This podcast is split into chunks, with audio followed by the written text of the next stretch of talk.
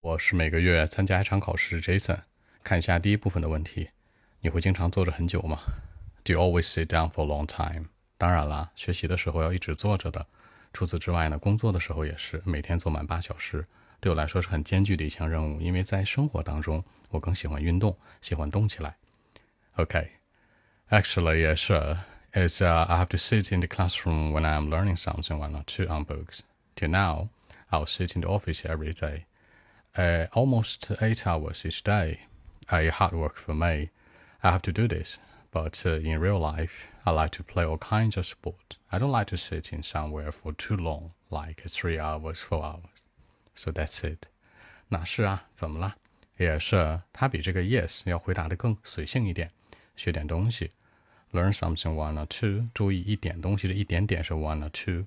每天几乎八小时，almost eight hours each day， 就在那儿坐着，sitting somewhere。这里面的 somewhere 强调的是在那个地方，某个地方。更多问题呢？更多文本，微信 b 一七六九三九一零七。